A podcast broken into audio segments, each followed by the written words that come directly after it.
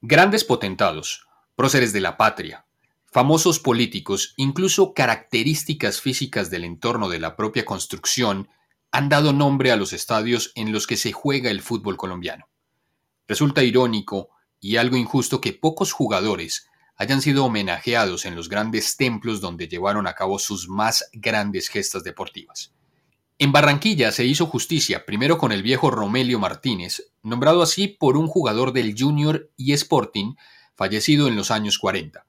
Año después de inaugurado el nuevo estadio metropolitano, el periodista Chelo de Castro propuso que le pusieran el nombre del jugador más representativo en la historia de la ciudad, Roberto Meléndez. ¿Quién es? ¿Qué hizo? El flaco hoy es el invitado en fútbol de memoria.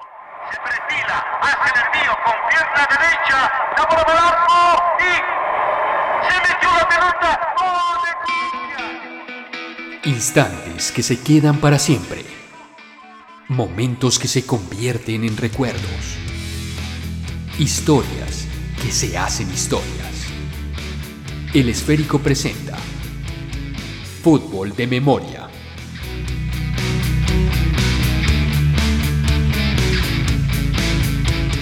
Saludamos a los aficionados, a los que juegan todavía en alguna cancha de barrio, a los que aún ven y escuchan el fútbol desde el recuerdo. Esto es Fútbol de Memoria del equipo de El Esférico. Bienvenidos a un episodio más. Saludamos eh, a los que nos siguen en redes sociales de El Esférico, en Twitter, arroba El Esférico, en Facebook, El Esférico y en Instagram, El Esférico Call. Recuerden que nos pueden escuchar y compartir desde Spotify, Anchor, Apple Podcasts, Google Podcasts o su streaming favorito. Roberto Meléndez ha estado relacionado con la historia del fútbol colombiano durante casi un siglo. Primero como estrella del incipiente deporte aficionado en Colombia en ese entonces y después como exitoso entrenador en los comienzos del fútbol profesional. Y finalmente inmortalizando su nombre en uno de los estadios más importantes del país. Hoy queremos celebrar un aniversario más de su nacimiento recorriendo sus primeros años, su aventura en el fútbol internacional, de la cual muy pocos conocen, y las razones que llevaron a que Barranquilla bautizara el Estadio Metropolitano con su nombre. Saludos a nuestros amigos Alejandro Millán y Santiago Gutiérrez. Hablemos hoy de El Flaco Meléndez. Flaco Meléndez, una leyenda del fútbol colombiano y sobre todo de una persona que yo creo que hubo muchas estrellas también en el fútbol amateur, ¿no? Pero este ha perdurado en el tiempo y quisiera hacer un breve paréntesis antes de meternos con la vida del flaco Meléndez, en este sentido de eh, que también hay que darle un pequeño mérito a Chelo de Castro que hizo que dos leyendas del fútbol tuvieran su, su merecido homenaje eh, y no hubieran quedado en el olvido. Yo creo que eso, porque si ustedes ven, eh, los diferentes estados en el país tienen nombres de o de próceres de la patria o personas que estuvieron relacionadas con los terrenos. Eh, la construcción. la construcción o, eso, pero este es de verdad, los dos eh, estadios emblemáticos, como bien lo decía Camilo, tienen que ver con fútbol. Y eso tiene mucho mérito hoy cuando los estadios ya se llaman marcas, ¿no? El Mercedes-Benz Stadium o el, o el, no sé, el Allianz Arena o todos estos estadios que ya nombre de por el marketing. Así que primero decir eso, ¿no? Y segundo, pues hablar de este jugador, un, hombre emblemático, como ya lo hemos dicho, pero sobre todo en la época cuando no existía el fútbol profesional, cuando no había cámaras, cuando no estaba el radio, sino cuando se, se germinaba lo que sería el fútbol colombiano mucho tiempo después. Él nace, eh, Roberto Meléndez, nace en Barranquilla el 31 de marzo de 1912, es hijo de españoles y esto es importante porque digamos que tiene eso ya, eso lo ayuda como también a tener esa, esa, esa influencia pues, de, de, europea un poco. Juega entre 1930 y 1940, su, digamos, su tiempo cuando se dedica al fútbol amateur. Él comienza a, a estar en un colegio que es muy importante. Eh, uno de los colegios donde estuvo, estuvo en el colegio Bifi en La Salle de Barranquilla. La Salle de Barranquilla también muy importante para el fútbol. Y después en esa selección Atlántico que ya hemos hablado, ¿no? Es, digamos, uno de los pilares del fútbol profesional, del junior de Barranquilla. Y ahí jugó, no tan, jugó béisbol, pero jugó fútbol y también jugó béisbol. Y en 1922 aparece en el Juventud de Barranquilla, equipo, el, las primeras ideas de lo que sería Juventud Junior y después el Junior, el, el, tiburón que, hoy eh, está en la liga profesional. Es el club amateur más poderoso de la historia de nuestra, del fútbol amateur colombiano.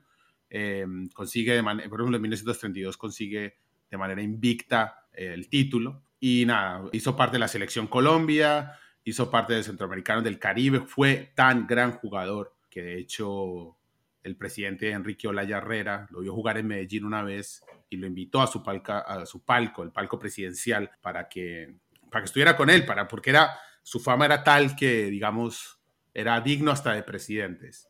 Se le llama el flaco porque, eh, a ver, porque en la nómina del Junior había dos flacos, como él, eh, o sea, dos, dos así jugadores estirados, y uno era Pedro Yepes, pero a Pedro Yepes le pusieron la espalda, la espada, y a Meléndez se quedó con el verdadero el verdadero flaco. Le pegaba con las dos piernas. Y los relatos, porque esto no los vimos jugar, pero los relatos periodísticos hablan de su gambeta larga, lo que me hace pensar que era un jugador eh, muy parecido a Johan Cruyff, ¿no? Que tenía esta misma característica de la gambeta larga. No, no, no lo estoy comparando para que después no me caigan los puritos. los, los puristas. del fútbol, los puristas del fútbol, perdón, y me digan, no, pues sí, pero...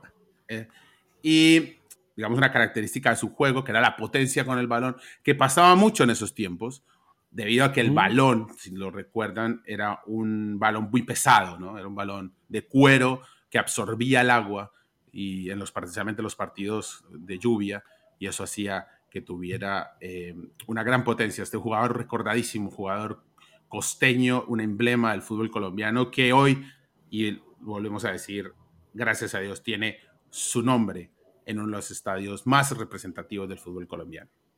Un crack del que no hay registros, especialmente de su aventura fuera del país, algo exótico para la época en el fútbol colombiano.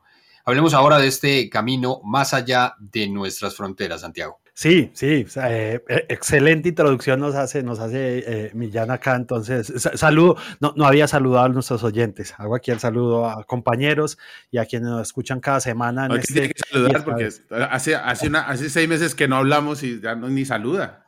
Sí, sí, sí, sí, sí. Entonces, bueno, hablemos, sí, hay que hablar de, de esto. El Flaco Meléndez en los registros del fútbol colombiano está como, el, se dice, el primer jugador que fue al extranjero. Eh, si bien es cierto, no fue a, a, a un balompié que hoy suene muy atractivo, fue al Club Hispano Centro Gallegos en La Habana, Cuba en el 39. Hay que decir que la Habana era un hervidero en aquella época, se movía dinero, eh, podían eh, darse el lujo y aunque es cierto que en, la isla siempre el béisbol ha sido el deporte prioritario, eh, pues había, digamos, una liga de fútbol que permitía incluso traer figuras del exterior. Y allí estuvo el flaco que pusieron los ojos, le ofrecieron 50 dólares mensuales, de los cuales él después en entrevistas diría que le mandaba a su esposa en Barranquilla 30. Incluso él en La Habana dice que se amañó bastante, pensó en quedarse, estuvo varios años, pero estalla la Segunda Guerra Mundial eh, en los 40 y le toca devolverse a jugar, pero nunca llega a, estar en el fútbol profesional como jugador. Para, para la anécdota también queda que en la última eh, época de, su carrera como deportista, lo cual habla del portento deportivo que era el Flaco Meléndez, jugó béisbol en Venezuela, que, que digamos sí era un deporte de alta competencia. Chelo de Castro, que ha sido su biógrafo incluso llegó a convertirse, pasó de ser su, su su aficionado, a su amigo personal y fue quien impulsó que pusieran el estadio eh, Roberto Flaco Meléndez. Dice que en sus 17 años de actividad el Flaco hizo 500 goles. Digamos, es una cantidad bárbara, así fuera un deporte muy diferente al que hoy entendemos como fútbol y también eh, un deporte eh, aficionado. En la, en la, el flaco ante esto eh, lo entrevistó la revista del Junior Pasión Caribe una vez y dijo sobre, abro comillas, sobre el número de goles que marqué no sabría responder. Creo que Don Chelo de Castro exagera en la cifra, pero en ese tiempo no se llevaba estadísticas. El único recuerdo que se llevaba en la liga fue el año 32, cuando fui champion goleador con 37 anotaciones en 16 partidos. Él calcula, dice en esta misma entrevista el flaco, que son 300 y pico de goles, no 500 tan exagerado, pero de todas maneras es una cifra muy importante para, para este fútbol eh, incipiente, amateur, que inicialmente se hacía con equipos barriales en el Atlántico, después fueron teniendo intercambios, como hemos recorrido en otros podcasts que, que busquen, digamos, ahí en nuestra lista de reproducción, eh, cómo han sido estos comienzos en las diferentes ciudades. Después de que se retira, dirige la selección Colombia en los 40, en el quinto lugar en Chile y la octava en Ecuador en el 47, y pasa a ser técnico fundador del Junior, técnico fundador del fútbol profesional. Este Junior que al final termina siendo en el 48 su campeón detrás de Santa Fe. Digamos, ahí estaba el flaco como entrenador. Después se va yendo eh, al Deportivo Samario, el equipo de Santa Marta desaparecido. Se vuelve profesor de educación física en algunos colegios de Barranquilla. Trabajó en los 60 también en educación física y se encuentra de nuevo un poco aquí con la con la con, con el reconocimiento cuando en 1969 se crea Metro Fútbol, que era una idea que de la que también hemos hablado acá, que se gestaba eh, desde el 72 y que el gobierno de Turbay lo puso en camino para hacer un estadio, el Estadio Metropolitano. En este recuento del Flaco Meléndez, em, por supuesto tenemos que hablar de cómo llega su nombre a quedarse instalado en, ¿no? Como el, estadio metropolitano termina con ese nombre. Yo tengo un recuerdo que puede ser un recuerdo no recuerdo, una imaginación de mi cabeza, pero igual lo voy a contar porque me parece que, es, que, y me ayudarán si hay, alguien nos escuche y nos puede ayudar con este dato. Yo recuerdo que en 1989 o en 1990, uno de esos dos, estaban haciendo fila para comprar boletas para un partido. Creería que es de la selección Colombia o creería que es para el Junior. Y en, ese, en esa fila, el flaco Meléndez se desmayó.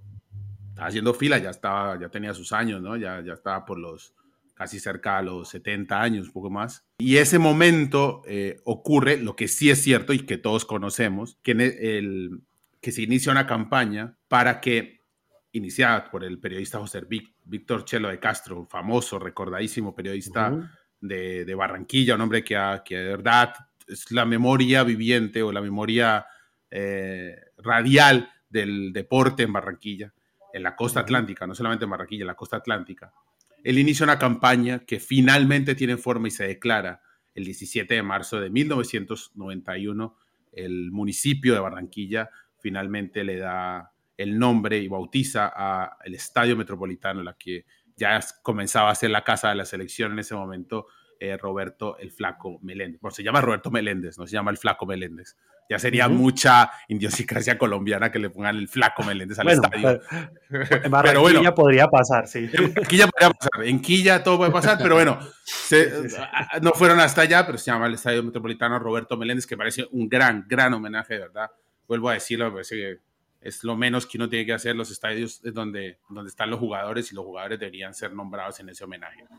Eh, como el estadio Atanasio Girardot también se podría llamar o Andrés Escobar o René Iquita o alguna leyenda del fútbol antioqueño. Se hizo la campaña, se hizo una campaña también, eh, tengo entendido Santiago, esto me ayuda, ayúdeme usted con los datos, para que también se construyera un estadio, un parqueadero, o sea, en el estadio se construía un parqueadero, hotel y polideportivo. Eso nunca pasó. Nunca pasó. El, el, el, estadio que hoy conocemos es incompleto el proyecto original. Pero ah, bueno, démonos por bien servido que funciona. funciona, el estadio. Funciona el estadio.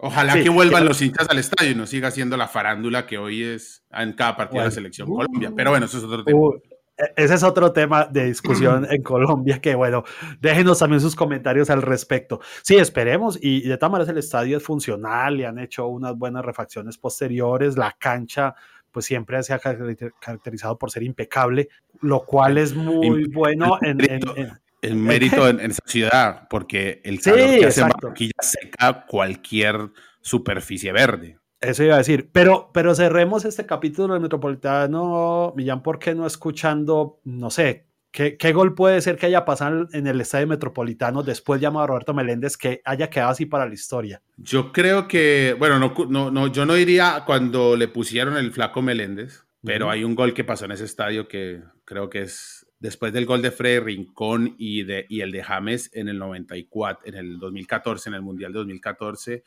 Yo creo que el gol de Albeiro Zurriaga frente a Israel, yo lo pondría ahí de tercero cuarto. Y ocurrió para la historia del fútbol colombiano, de Selección Colombia, yo creo que ese, ese gol yo lo pondría ahí. Y yo creo que sería bueno recordar ese momento tan, tan especial. exactamente 28 minutos, etapa complementaria. Ataca el Palomo, ataca el Palomo. Vámonos, Palomo, vámonos, vámonos. Ataca el Palomo, la pelota corre al borde del área. Bendito el Palomo va a hacer gol.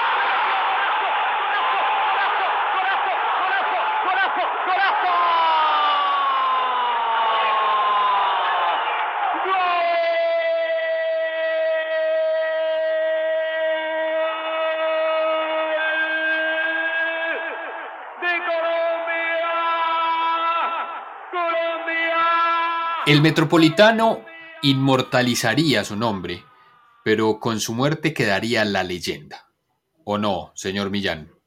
Ya, yo creo que ya estaba muy claro que era un, que era un, yo creo que referente, sí, una leyenda, sí. Yo creo que ese es un ejercicio que tendríamos que hacer más los periodistas deportivos, eh, no solo hablar de partidos del día, sino también como mirar esto, ¿no? Como mirar hacia atrás, como hizo Chelo de Castro y, y recordar a esas grandes leyendas del fútbol. Eh, y ya creo que tenían su merecido homenaje eh, instalado en el estadio. En el 20 de mayo del año 2000, a las 4 de la mañana, con 88 años, fallece.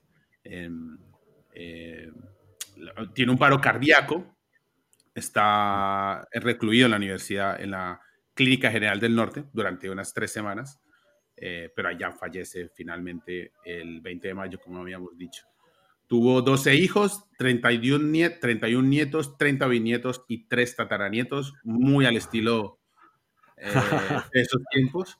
Fumador aficionado, le encantaba la revista Selecciones y bien decía siempre que le encantaba también las novelas del oeste, las entrevistas, era algo que, que eh, nada, le gustaba eso. Y también, debido a su viaje a Cuba, eh, le gustaba escuchar las emisoras cubanas y, y, bueno, gracias. Recordemos que él viaja a Cuba, eh, al fútbol cubano, viaja antes de la revolución cubana, así que se quedó escuchando emisoras de Cuba, le encantaban las emisoras en onda corta, pero también la escuchaba las de Miami, eh, no, porque ahí está dividido ese país. amante de los boleros y de la música también de la isla especialmente de su grupo favorito que era la Sonora Matancera.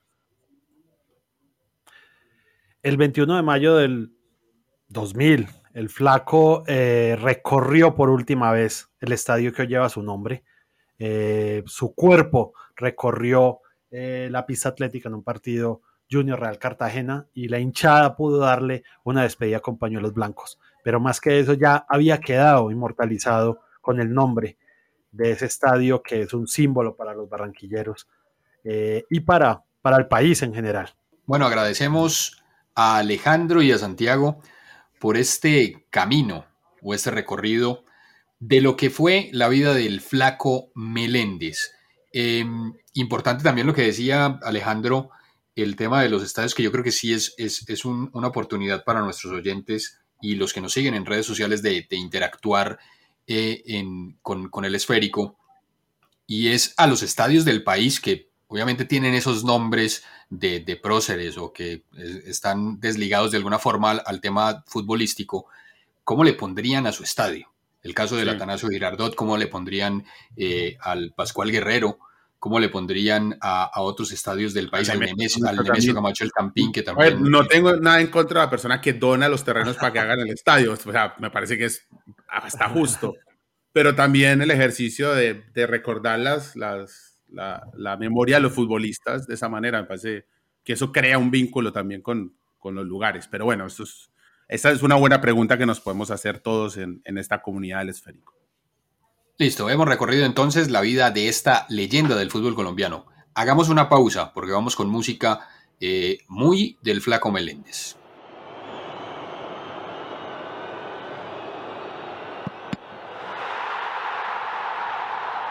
Goles que aún resuenan en los estadios. Gritos que se caen del afiche de la pared. Fútbol de memoria. Y para terminar tenemos la música favorita del flaco Meléndez, la Sonora Matancera. Esa institución de la música cubana que supo tener a un cantante barranquillero en su formación, Nelson Pinedo. Precisamente es él quien le pone la voz a esta canción, que calza casi de manera perfecta con la aventura del primer jugador colombiano en jugar en el fútbol internacional, en La Habana, donde tal vez de no ser por la Segunda Guerra Mundial, no hubiera vuelto más. Hasta la próxima.